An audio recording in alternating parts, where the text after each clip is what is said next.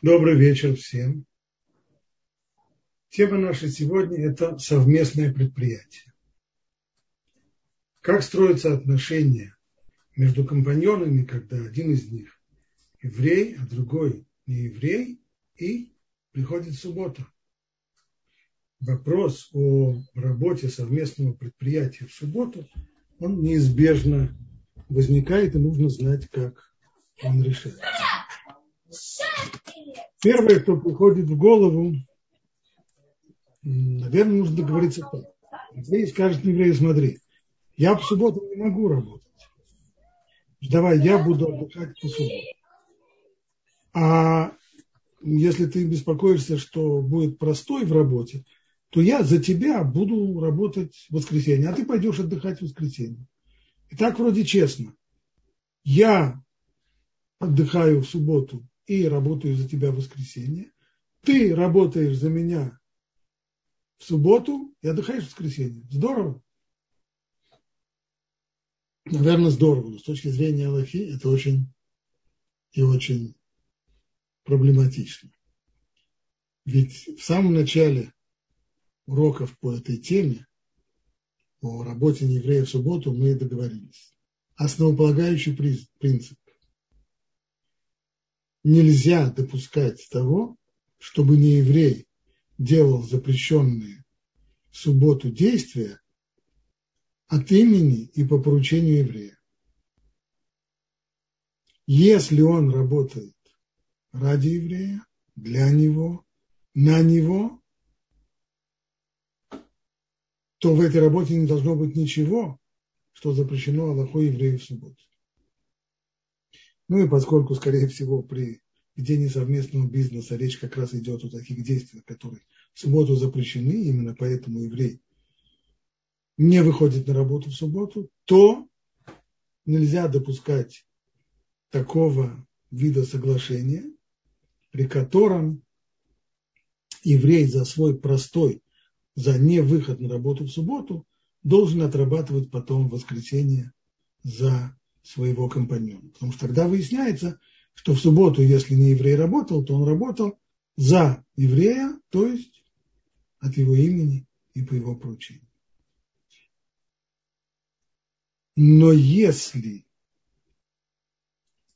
соглашение двух компаньонов построено другим образом, а именно, так что еврей, который не выходит на работу в субботу, не обязан потом отрабатывать за своего компаньона в другой день, то тогда, тогда уж нельзя сказать, что по субботам не еврей становится посланником своего еврея-компаньона и работает на него.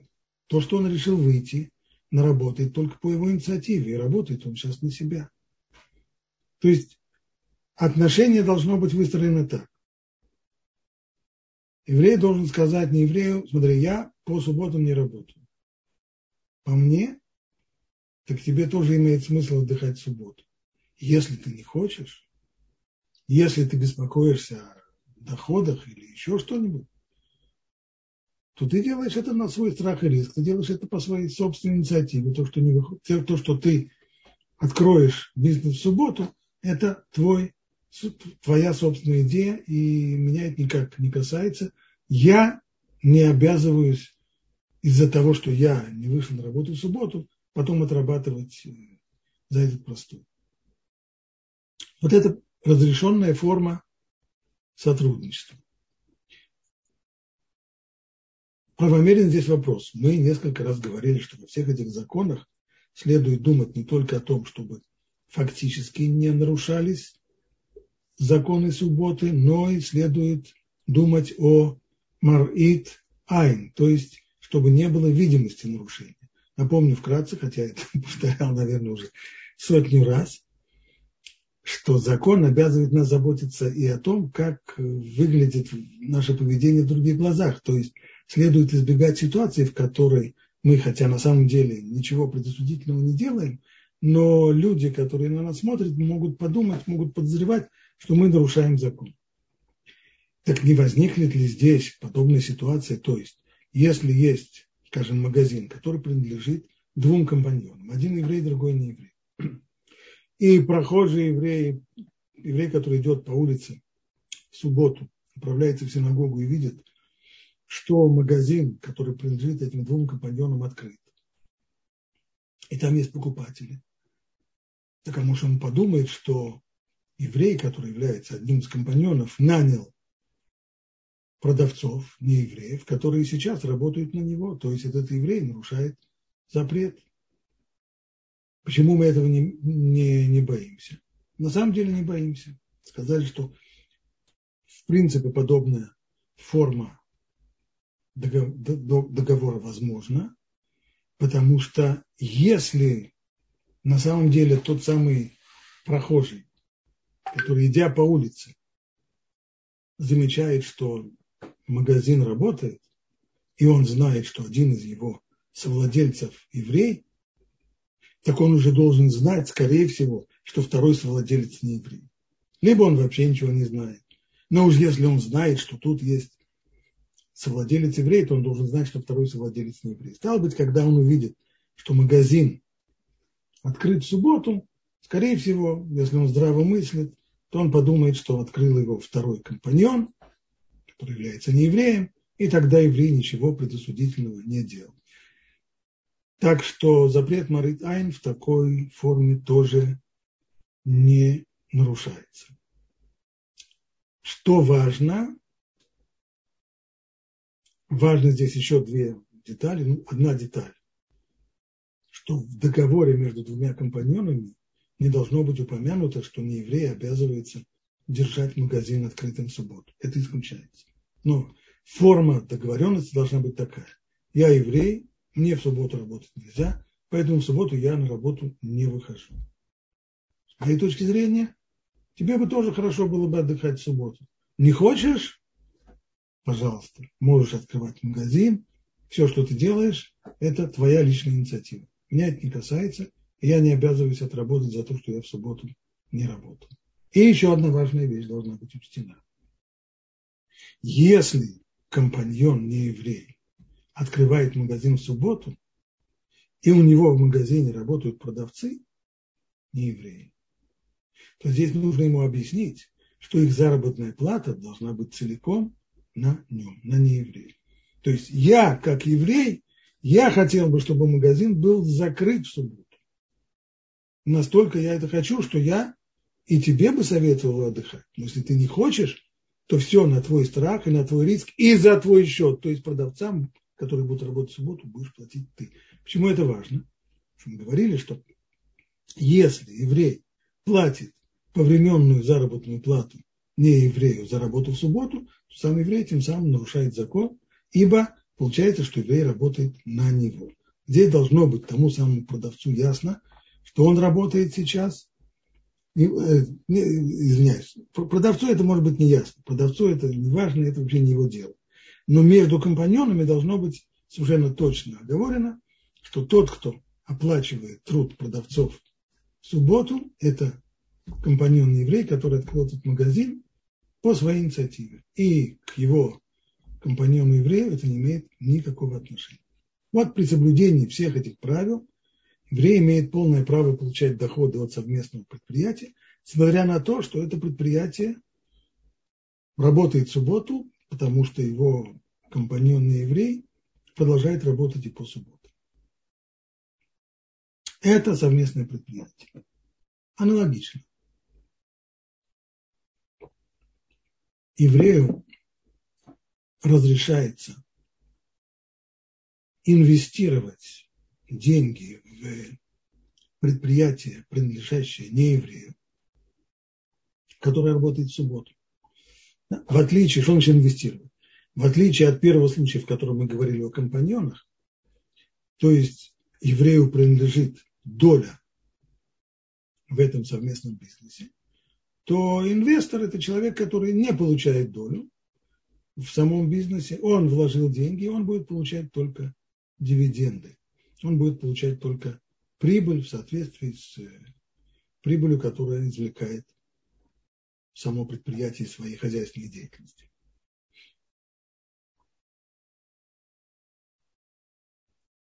Вопрос, а не возникнет ли здесь проблема с то, что называется схар-шаббат, напомню, не раз упомянутый нами запрет, схар шаббат, субботняя плата.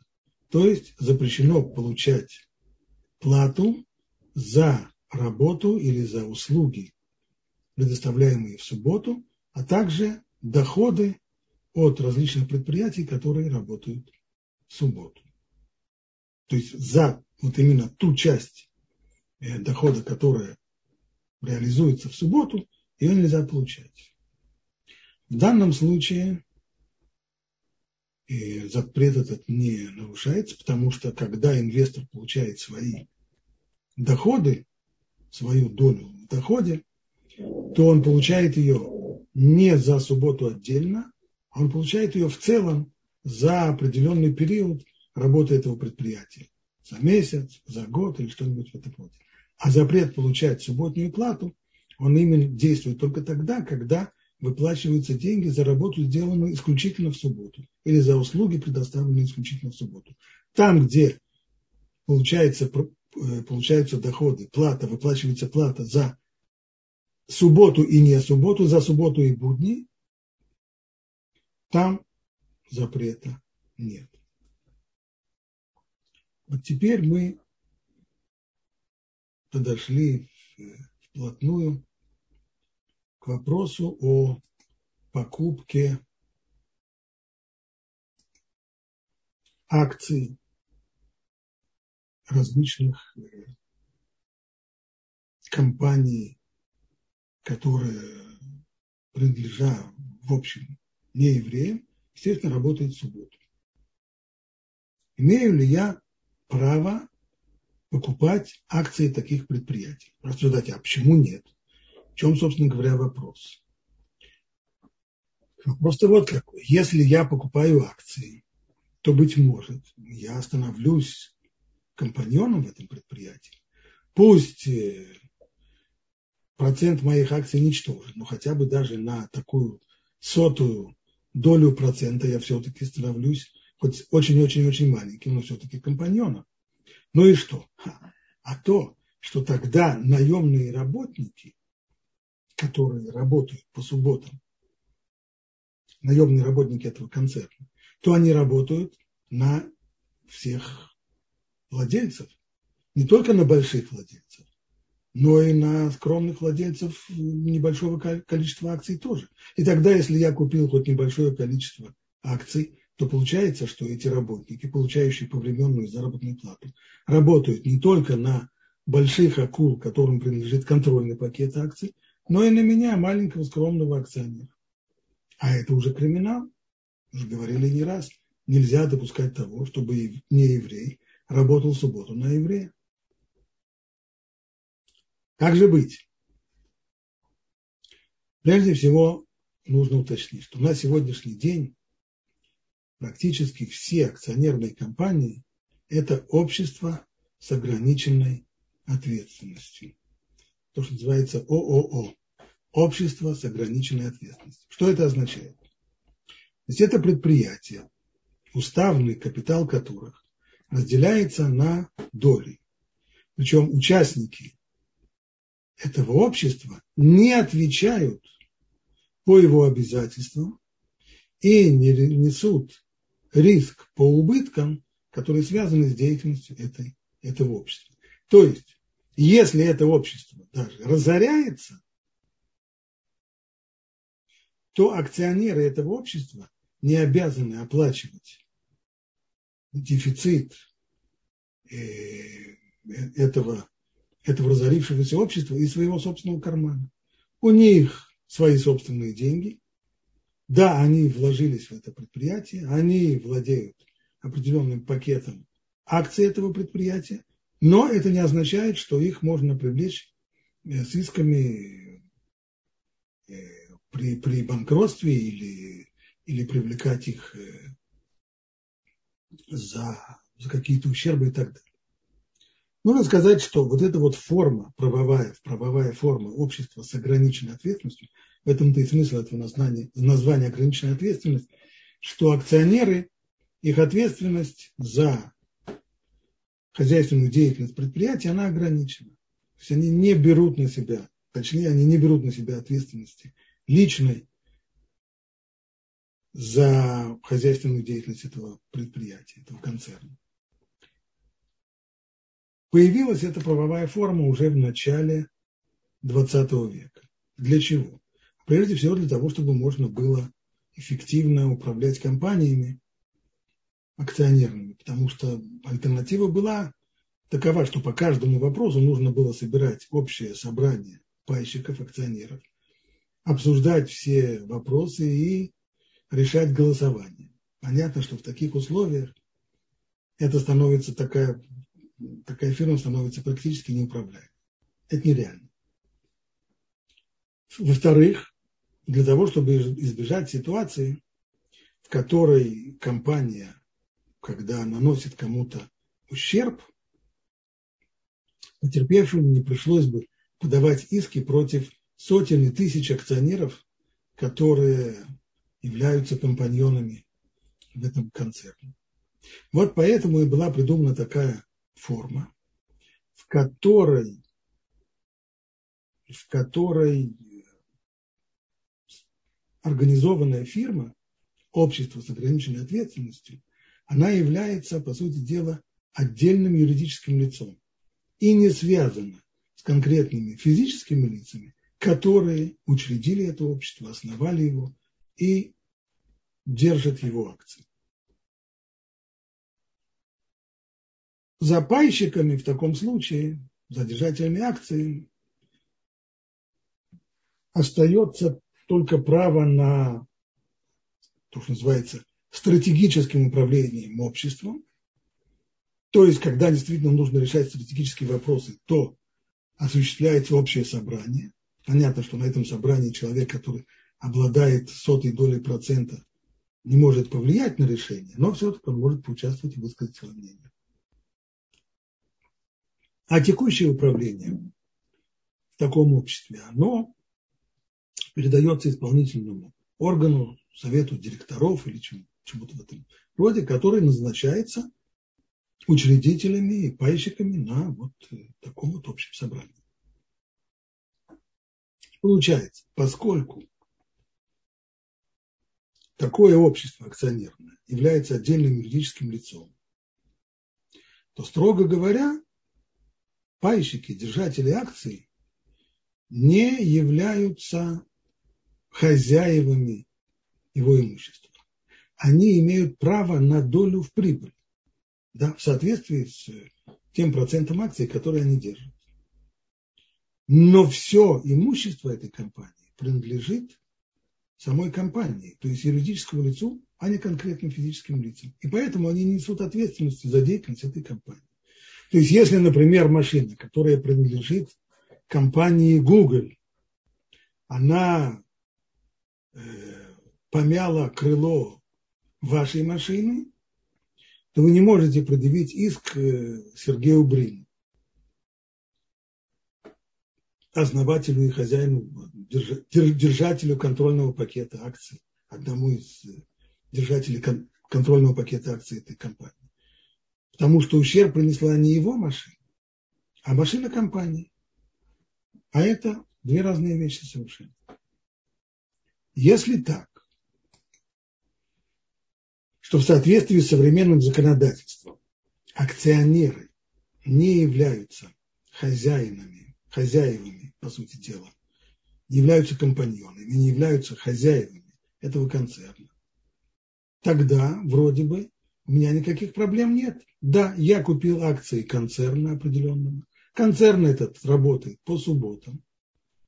Он нанимает работников, выплачивают им повременную заработную плату, в том числе за субботу. И они работают в субботу, но нельзя сказать, что они работают на меня.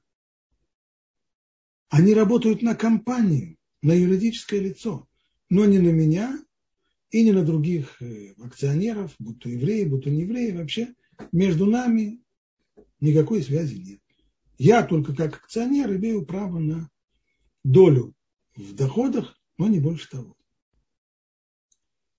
Если бы Аллаха руководилась вот этим современным законодательством, то на этом действительно вопрос был бы исчерпан и проблема была ли решена. Но дело в том, что подобного подобное утверждение, оно достаточно спорно. Но с точки зрения Аллахи,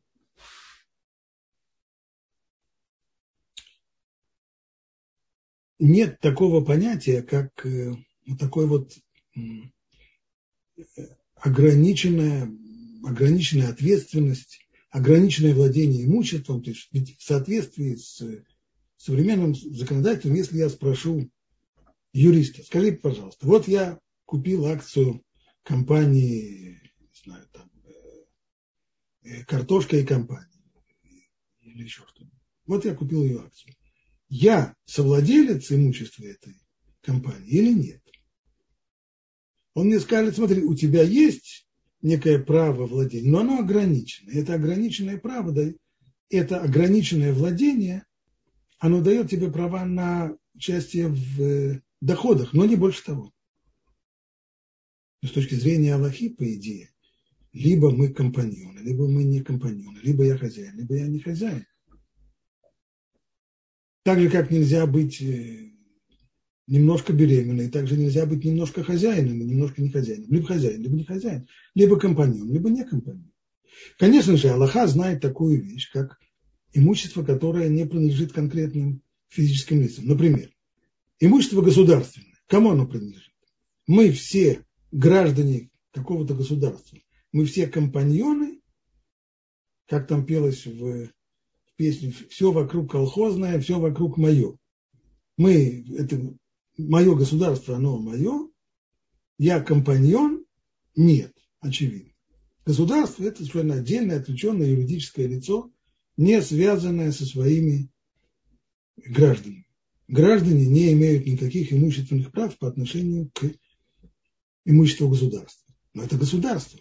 А когда мы организовали акционерное общество, и люди являются держателями акций, пайщиками, то с точки зрения Аллахи, по идее, они являются компаньонами. Пусть человек, держащий акции, имеет очень небольшой процент здесь от акций, пусть это сотая доля процента, но все равно на эту сотую долю процента он компаньон. Если он компаньон, то снова мы приходим к проблеме, к проблеме работы в субботу. Как же так получается? Выходит, что работники этого концерна работают на всех его пайщиков, в том числе на акционера еврея тоже.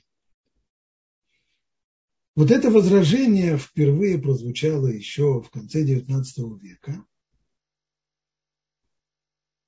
когда всюду везде возникали акционерные общества, и началась серьезная дискуссия.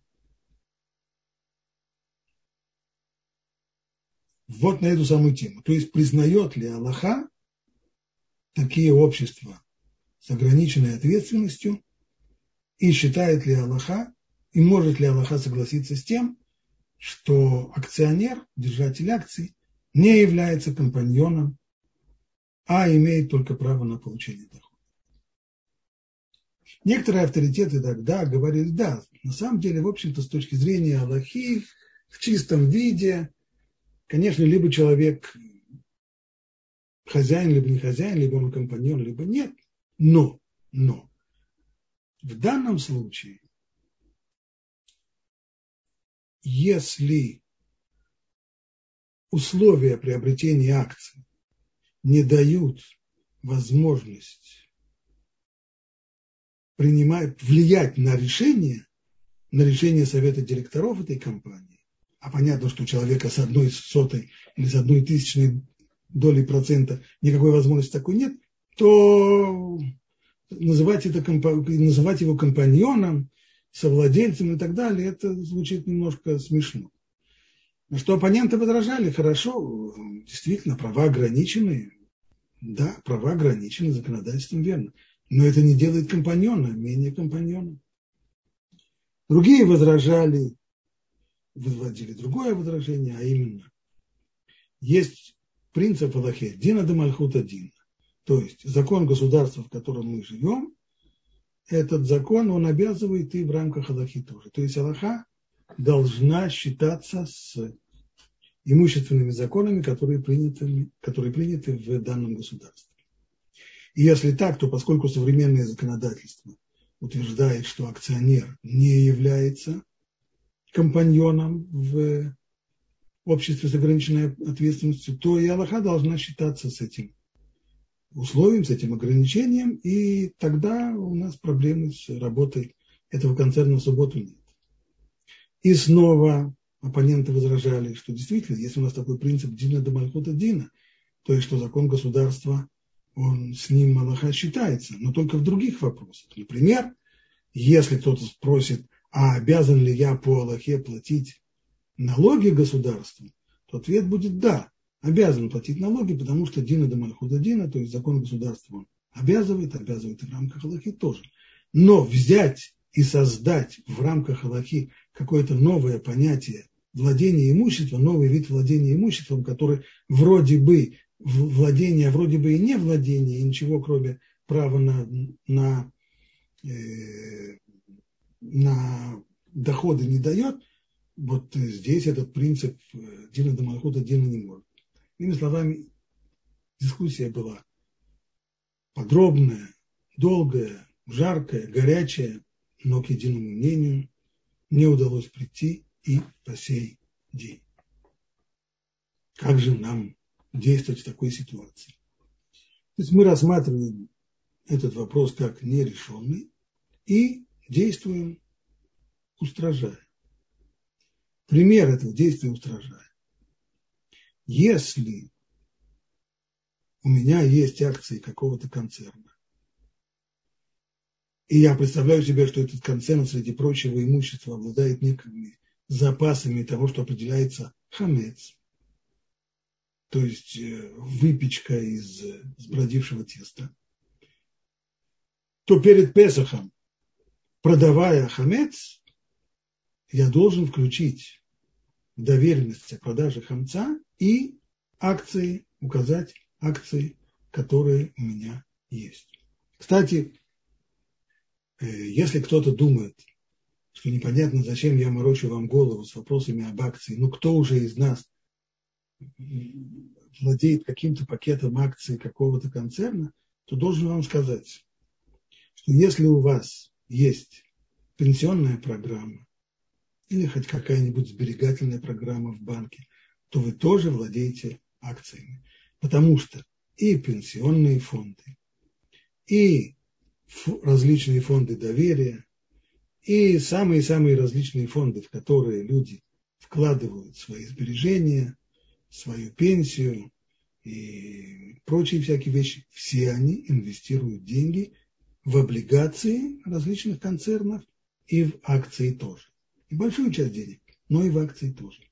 И делают они это не для себя, как обычно, а приобретают они эти акции на имя своих членов, членов этого фонда, держателям пенсионных программ и так далее.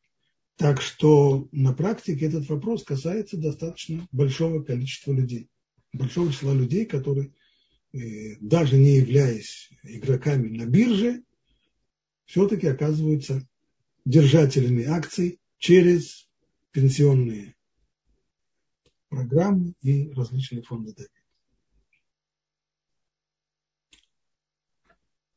Значит, получается, что устражает, то, что называется лыхумра, мы должны считать, что владея акциями тех или иных концернов, мы являемся компаньонами в этих концернах. Значит ли это, следует ли отсюда однозначно, что работники этого концерна работают на нас в субботу? Нет. То есть, несмотря на то, что мы являемся пайщиками и совладельцами, и компаньонами, проблемы с работой в субботу у нас нет. Почему? Да потому что мы уже говорили, даже если есть самое простое совместное предприятие, два компаньона, один еврей, другой не еврей. Если еврей не хочет работать в субботу, а не еврей продолжает работать в субботу, то нанятые работники на кого они работают? Они работают на еврея? Нет, они работают на нееврея, на того, кто хочет держать это предприятие открытым в субботу. Поскольку я, как и не хочу, чтобы это общество работало в субботу, не заинтересован в том, чтобы у меня на счету оказалось нарушение субботы. То нельзя сказать, что работники этого предприятия работают на меня, а я не хочу, чтобы они работали в субботу. И если они на кого-то работают, то это на остальных компаньонов, в основном на крупных акулнодержателей контрольного пакета акций, которые, не являясь евреями, держат эти предприятия открытые, и меня этот вопрос не касается. Стало быть, мы можем декларировать сегодня этот э, принцип, этот закон. Можно приобретать акции и держать акции предприятий, которых контрольный пакет принадлежит не евреям, и предприятия эти работают в субботу. Мы не считаем, что работники эти работают на нас. И доходы, которые мы получаем, являются вполне кошерными и разрешенными доходами. Перейдем к следующему вопросу. Это банковские депозиты. Мы вкладываем деньги на банковский депозит, и банк нам начисляет процент. Если владельцы банка еврея, евреи, то у нас есть серьезная проблема с запретом ребит, запретом банковского процента, который не связан с законами субботы, но является сам по себе строгим законом и довольно серьезной проблемой. Но если владельцы банка не евреи, банк не еврейский, он начисляет нам проценты по вкладу, по депозиту. Если он их начисляет из расчета по месяцам, например, я кладу деньги на депозит на 6 месяцев, и мне говорится, что ставка столько-то процентов в месяц. Или столько-то процентов годовых из расчета 6 месяцев. То есть я получаю половину годовых процентов. Тогда вообще вопросов здесь никаких нет. Вопрос возникает, если мне объясняют, что проценты рассчитывают, не начисляются из расчета по дням. В чем проблема? Схаршабат, субботняя плата. Ведь в эти дни, каждый седьмой день, суббота. И получается, что банк зачисляет мне проценты по депозиту. Не только за будние дни, но и за субботу а получать доходы от субботы, от хозяйственной деятельности в субботу, которая производится в субботу, нельзя. Как же, как же быть? На самом деле запрет с Харшабат здесь не нарушается. И вот почему. Определение дня – это то, что называется банковский день. И когда начинается такой день, и когда заканчивается такой день, определяет либо сам банк, либо государственное законодательство. Но в любом случае нам, нам изначально понятно, что этот день начинается не тогда, когда начинается суббота. Суббота начинается с заходом звезд и заканчивается, с, заход, извиняюсь, с заходом солнца в пятницу и заканчивается с выходом звезд в субботу. Банковский день этим рамкам не соответствует. Да получается, что то, что банк зачисляет мне проценты за субботу, то в эту выплату входят и субботние часы, и не субботние. А в таком случае запрет схар-шаббат, субботней платы, не нарушается. Запрет этот нарушается, мы говорили это не раз, только тогда, когда я получаю деньги исключительно за субботу. Но если, э, скажем, но если вместе с субботой я получаю деньги и за несколько часов дополнительных, которые относятся к пятнице, либо к воскресенью уже, то запрет не нарушается. Аналогично, к тому же самому принципу. Можно разрешить получить бонусы по облигациям. Человек, который купил облигации какого-то концерна, и ему начисляются проценты, исходя из расчет, расчет по дням, Это действительно так принято, по-моему, со всеми облигациями. Хотя расчет идет по дням, проблемы с Харшабат здесь нет, именно потому что день не соответствует, понятие день в облигациях не соответствует рамкам суббот, времени субботы, начинается раньше или позже, не соответствует, и поэтому всегда сюда идет выплата за часы субботние вместе с часами будничными. По той же самой причине, по той же самой причине еврей, который владеет гостиницей, имеет полное право взимать со своих постояльцев плату и за субботу. Почему? Потому что расчетный час в гостиницах – это 12 часов, с 12 до 12, ну а суббота никогда в такие часы не влезает, суббота всегда начинается. После 12, заканчивается. После 12, так что всегда, когда происходит оплата, она покрывает часть субботнего времени, какие-то часы субботние, вместе с часами не субботними, а когда все это э, получается в, так, вместе, то запрет Схаршабат здесь не нарушается. Здесь мы заканчиваем тему о работе нееврея в субботу в сфере бизнеса.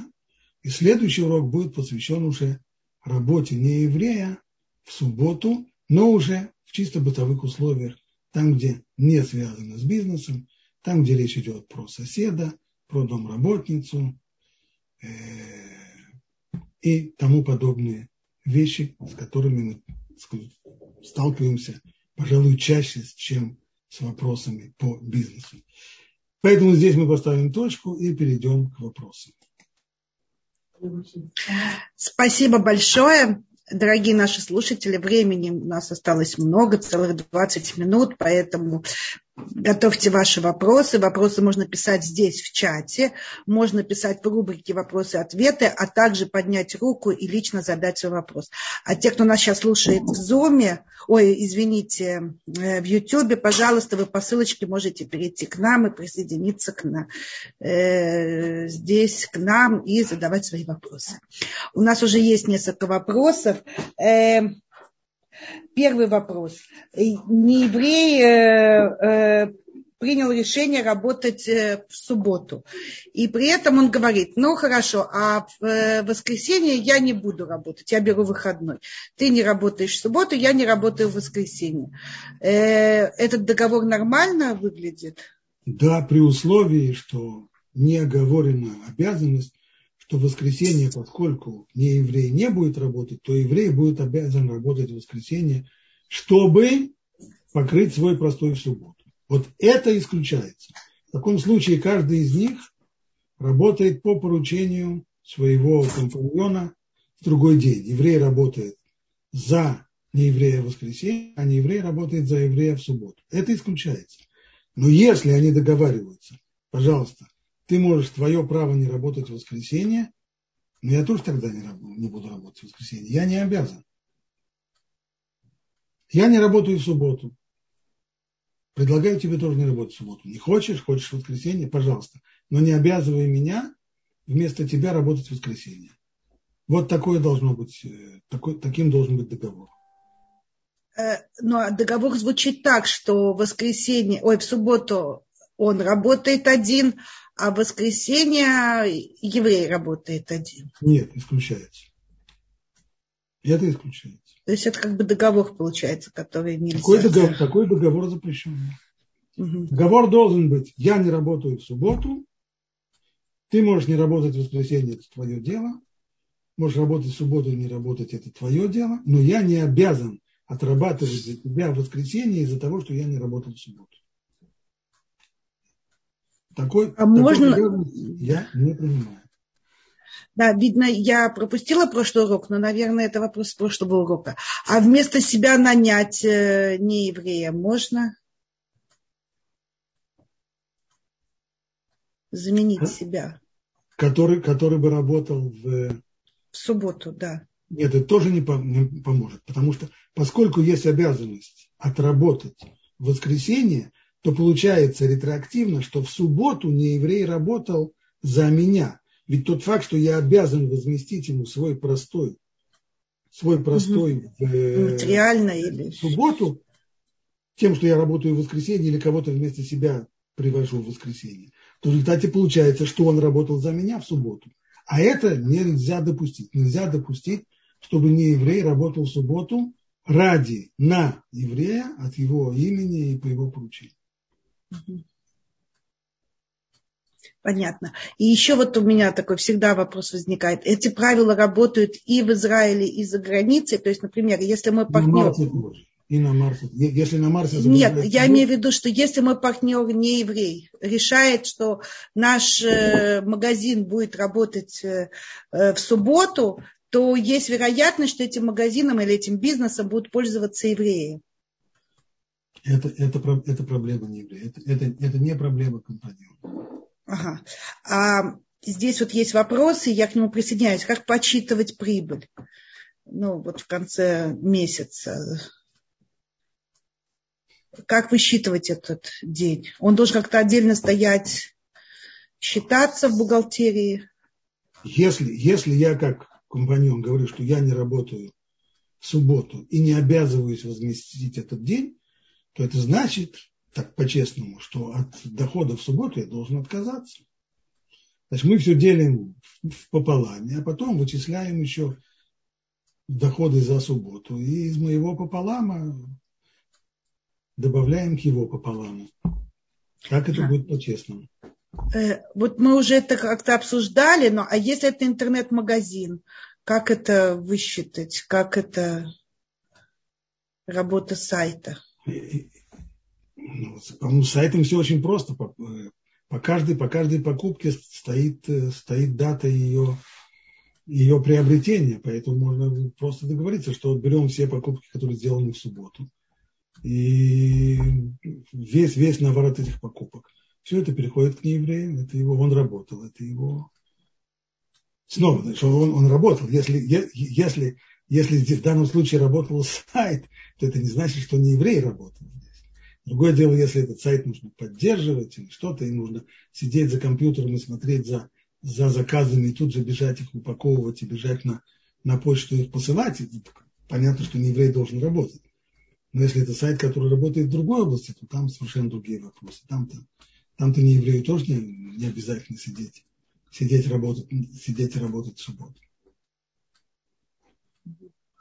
Понятно, спасибо. Здесь спрашивают тоже такой наш вопрос постоянный. Если в гостинице расчет производится при выселении или заселении, а постоялец выселяется именно в субботу, то как производится оплата за проживание в гостинице? Вы сказали, что оплата, поскольку расчетный час это 12 часов, то никаких вообще вопросов с, с платой в субботу, за платой за субботу не возникает, поскольку 12 часов суббота не кончилась, еще идет суббота, а начался расчетный день в 12 часов в пятницу, тогда суббота еще не началась. Таким образом, за этот последний день, когда посередине дня человек выселяется, выписывается, то значит он платит за часть пятницы, он платит за эти 24 часа часть пятничных часов и часть субботних часов. Подобная вещь с точки зрения законов субботы, запрета схар-шаббат не запрещена. Схар-шаббат – это запрет, который действует именно тогда, когда платятся деньги исключительно за субботние часы. В данном случае платятся деньги, что называется беавлаа, то есть все вместе, одно пюре, пюре из субботних часов и пятничных часов. Запрета здесь нет. Здесь вопрос, если контрольный пакет акций владеет еврей. Если контрольным пакетом акций владеет еврей, и концерн этот работает по субботам, то тогда нельзя получать вообще доходы от этого предприятия, потому что нельзя получать доходы от нарушения евреем субботы. Спасибо. Автор вопроса предыдущего уточняет, я имел в виду, что расчет производится именно в субботу. Тогда я не понял, в чем вопрос. В чем тогда вопрос? Пусть, пусть производится в субботу. В чем вопрос? Э, вот автор вопроса поднимает руку, сейчас он сам. Да, Геннадий, пожалуйста, вы можете задать свой вопрос. Спасибо, шалом. Хорошо, я имел в виду, вот если, например, человек заселился в пятницу, выселяется в субботу, то есть он оплачивает за пятницу, получается, за прожитую как бы, и за часть субботы, но именно сам, сами э, вот денежный расчет, там, карточкой или наличными, э, можно ли в субботу производить? Нет. Или он должен э, на следующий день, когда она уже закончится, оплатить? Да, теперь я понял ваш вопрос. Нет, субботу нельзя оплатить ни в коем случае нужно объяснить, что сегодня суббота, а мы платим, когда суббота закончится, либо заранее, зная, что выселимся в пятницу, э, извиняюсь, зная, что выселимся в субботу, заранее оплатить все, закончить все счеты, оплатить все еще в пятницу. Либо, если нет, то подождать до вечера, вечером все оплатится. Все равно, в любом случае, выселяясь из гостиницы, человек не сможет э, выехать из гостиницы, ему придется сидеть в лобби гостиницы до до исхода субботы, потому что вынести в свои все вещи, из которых и есть мукция, и вынести их на улицу, которая является общественным владением, никак нельзя, так все равно придется сидеть в лобби. Но если уже досидит в лобби до конца субботы, то после конца субботы и расплатится. А если э, постоялец не еврей, а владелец гостиницы еврей? Тогда, то, тогда нужно с ним закончить весь расчет до весь вопрос в пятницу, можно сказать ему, что, знаете, вы выселяете в субботу, это замечательно, но в субботу мы не производим никаких расчетов, поэтому давайте рассчитаемся. А, то есть в этом случае сказать ему, что расчет идет заранее. Да. То есть не при выселении, а при, при вселении. Да. Но Понятно, сказал, спасибо. Это, это, это актуально только когда оплата производится наличными. А в большинстве гостиниц то, что происходит, когда человек заселяется, они берут у него данные его кредитной карточки, а уже потом, после того, как он выселился, они уже производят расчет и, и, и выдают э, на кредитную карточку требования э, оплаты. Поэтому нет никакой необходимости в таком случае спешите делать расчет в пятницу, он выйдет в субботу, а на исходе субботы еврей, хозяин гостиницы, уже оформит весь, весь счет, поскольку карточка у него уже сфотографирована и занесены все ее данные еще в тот день, когда только заселился его гость. А, то есть при расчете карточки разве не обязательно прикладывать ее к терминалу? Э, желательно, но даже если человек... А что, а что будет, если человек сбежит? А, понятно. Сбежит. Э, понятно, спасибо. Гостиница, да, гостиница и без терминала сможет с него деньги снять. Это, это, это обдуманно. Спасибо. Э, а у меня вот такой вопрос. Допустим, вот э, я хочу немножко расширить его.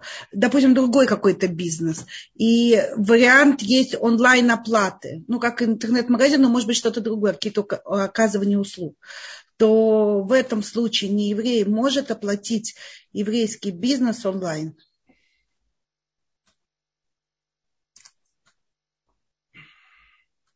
У нас был когда-то целый урок по поводу электронной торговли в субботу. Мы там обсуждали этот вопрос, если здесь проблема, если здесь, э, если здесь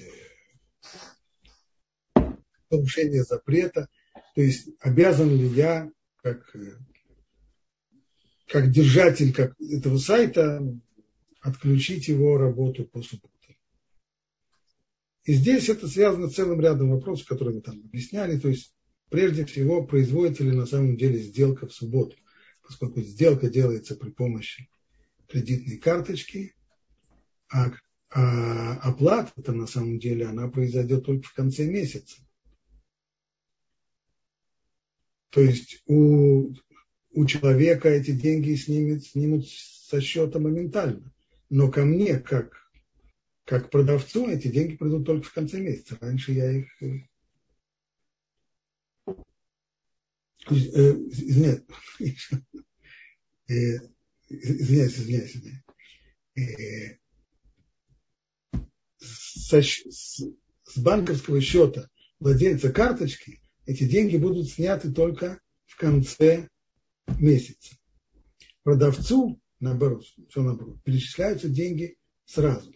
Но вместе с тем, поскольку товар еще не прибыл к покупателю, и он его еще не получил, то это большой вопрос, является ли здесь сделка завершенной. В согласии с э, законодательством целого ряда стран, такая сделка не является завершенной до того, как получается товар на руки, и поэтому сказать, что здесь происходит торговля в субботу, это достаточно трудно. Это, с, этим, с этим можно здесь э, э, относиться к этому с разрешением. Аналогично по поводу выплаты, выплаты э, в субботу.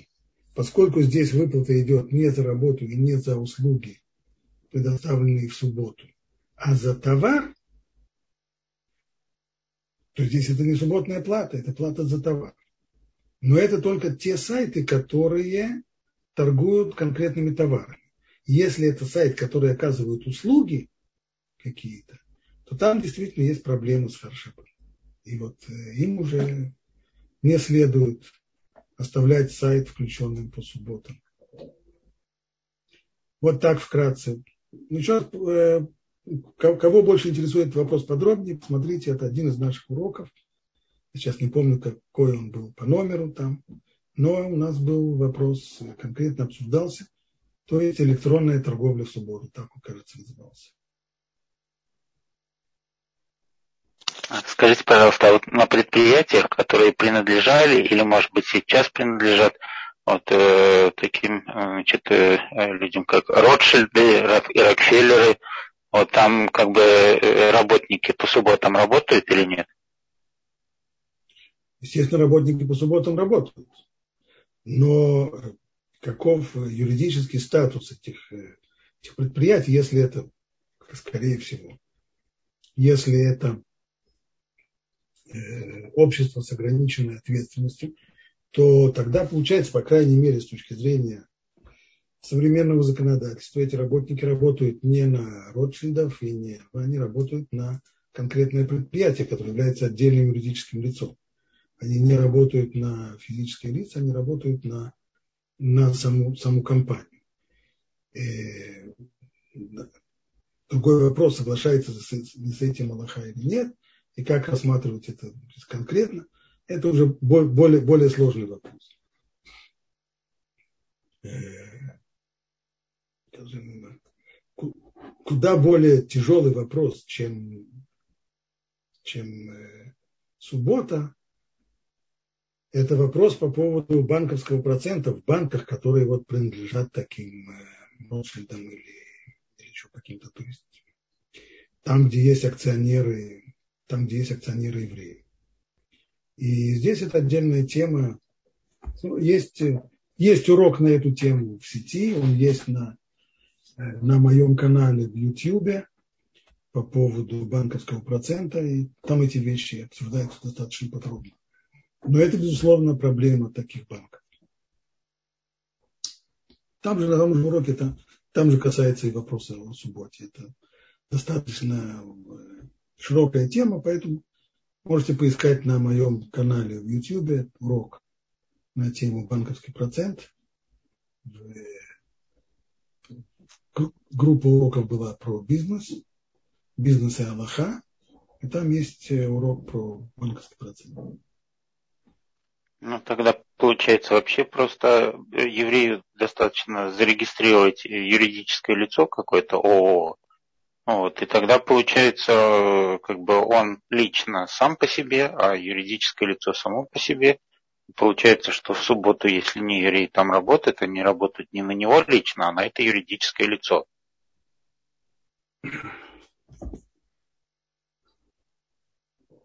Когда, когда это действительно, ну, скажем так, когда он держит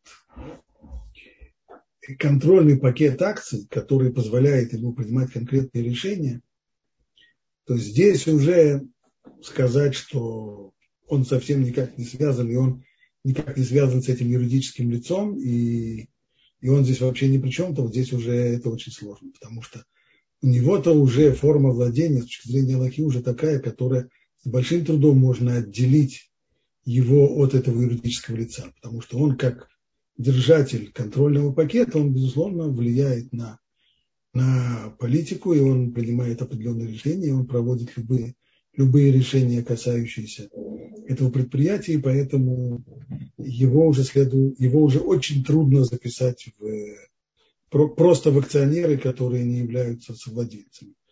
Он уже, его следует рассматривать как владельца.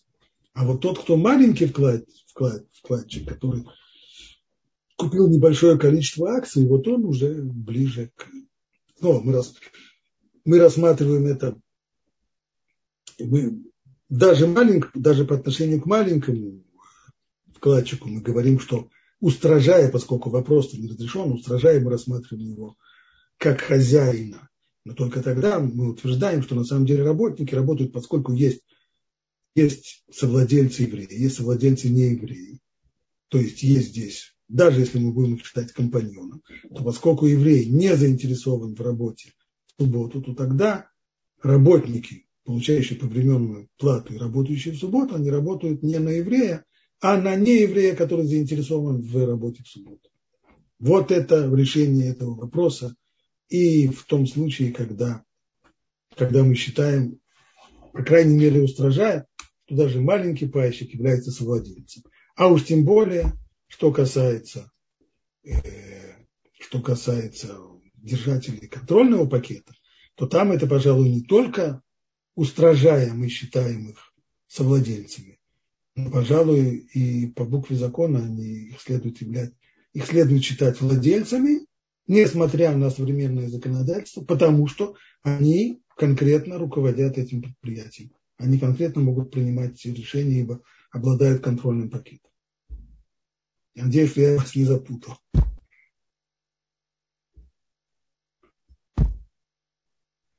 Все. Okay. Ог... Да. Все, огромное спасибо. У нас есть еще одна поднятая рука с вашего позволения. Да, слушай. Татьяна, пожалуйста, по-быстрому.